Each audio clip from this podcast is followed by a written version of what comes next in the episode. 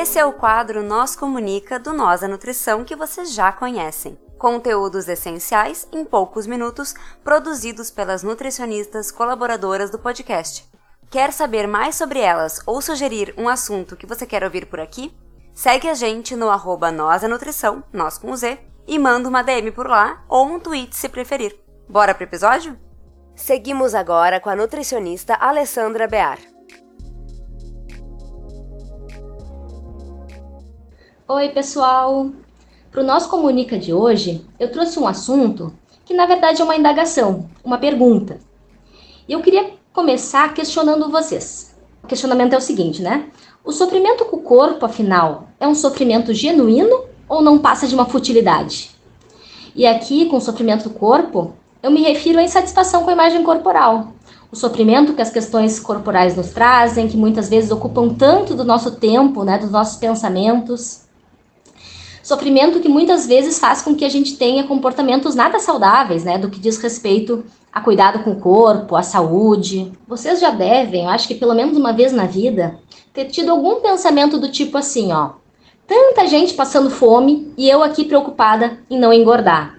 Ou então, tanta gente com problemas maiores e eu triste pelo formato do meu corpo.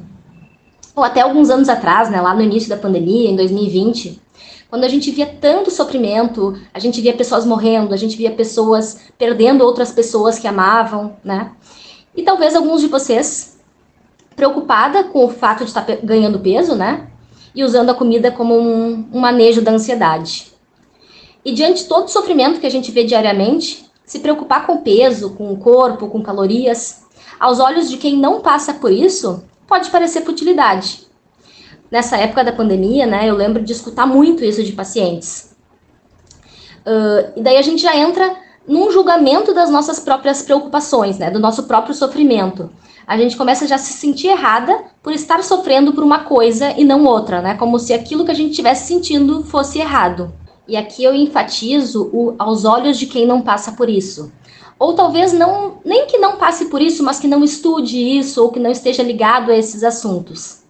E eu vou explicar por quê. O sofrimento do corpo, ele é real, ele é genuíno, ele é válido e ele é bem sofrido. Sabe por quê? Porque o sofrimento com o corpo, ele não diz respeito apenas ao corpo. Ele diz respeito a um monte de coisa que a gente vive, que a gente vê, que a gente sente. Então ele é realmente muito sofrido. A gente sabe, né, que na sociedade que a gente vive, para alguém, principalmente se for mulher, para nós sermos consideradas uma pessoa de sucesso, uma pessoa que tem valor, uma pessoa bonita, uma pessoa digna de respeito, digna de amor, essa pessoa precisa ser magra. Ela precisa ter um corpo que segue determinado padrão, né? E a gente sabe bem qual é esse padrão. Então, o desejo e a busca por esse corpo está escondendo o que exatamente, né?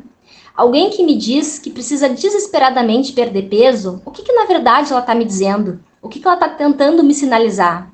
O que eu escuto quando uma pessoa me diz isso é, na verdade, mais ou menos o seguinte, né? Eu quero me sentir digna de ser amada.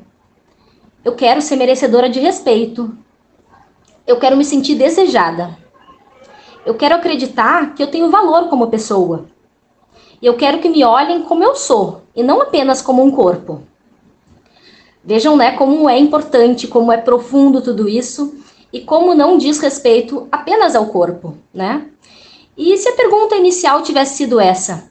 Se no início, né, ao invés de ter falado sobre o sofrimento do corpo, eu tivesse perguntado assim, ó: querer se sentir amada e respeitada é algo genuíno ou é uma futilidade? Será que alguém teria questionado?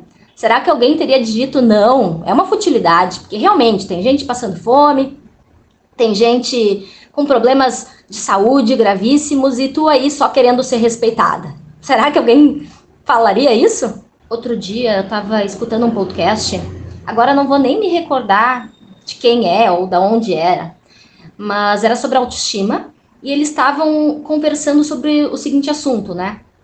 Eles estavam retomando uma história de uma vez que a Gisele Bündchen foi uh, traída, né? Que o, o, parceiro dela traiu ela. E aí que questionaram o seguinte, né? Na época, falaram assim: uh, se até a Gisele Bündchen passa por isso, o que, que sobra para mim?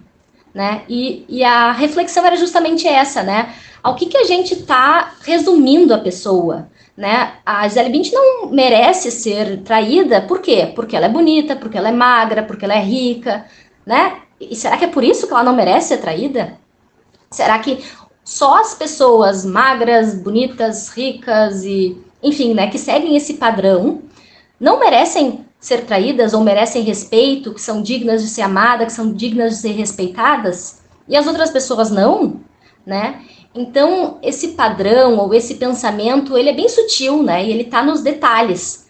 Talvez quem escute isso, né, de uh, essa reflexão sobre a, a Gisele Bündchen, quando alguém fala assim, né, tá, o que, que sobra para mim se ela uh, foi, né? O que, que sobra para mim que não sou assim que nem ela? Talvez a pessoa não veja problema nesse, nessa fala, né, nesse diálogo. Mas a gente consegue ver agora tudo que ele esconde, né? Eu, Alessandra, entendi muito cedo que ter um corpo magro era algo importante para aquelas pessoas que eu amava. Aprendi bem mais cedo do que eu gostaria de ter aprendido. Isso não é uma coisa que a gente gostaria de aprender, né? Se a gente pudesse, a gente não aprenderia isso, isso na verdade nem existiria, né?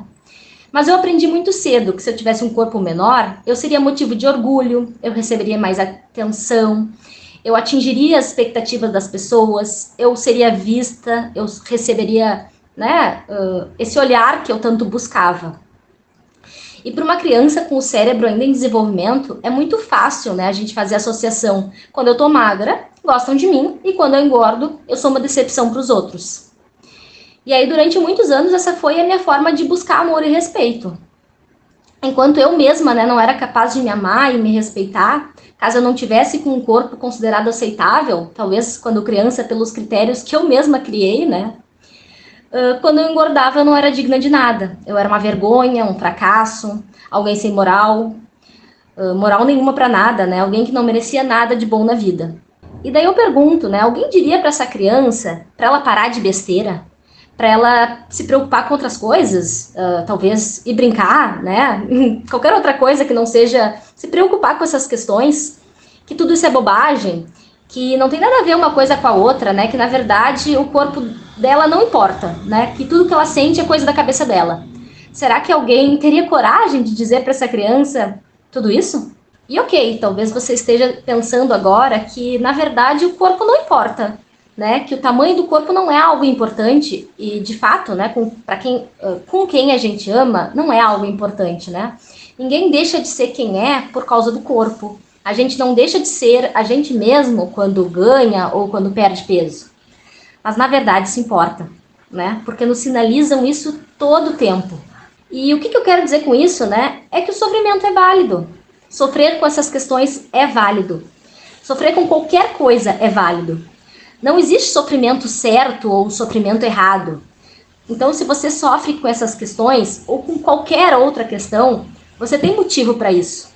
O sofrimento a gente não julga, né? A gente acolhe.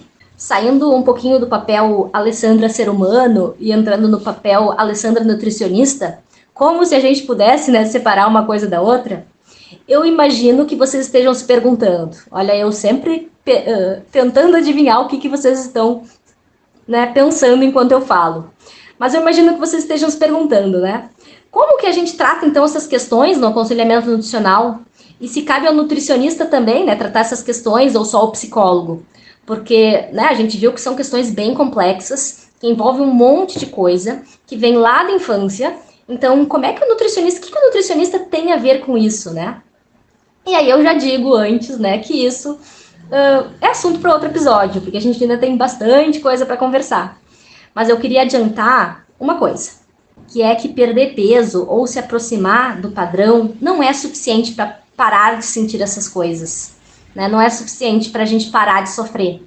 E talvez você esteja se lembrando agora de momentos de que isso aconteceu, né? De que você perdeu peso ou estava com um corpo mais próximo do aceitável pela sociedade e que essas questões seguiram aí contigo.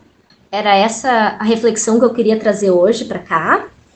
E digo agora, né? Se no início dessa conversa, por acaso, alguém de vocês respondeu que o sofrimento com o corpo era assim, na verdade, uma futilidade, porque tem gente passando por coisas bem piores, eu espero que essa reflexão tenha ajudado a pensar um pouquinho sobre o assunto.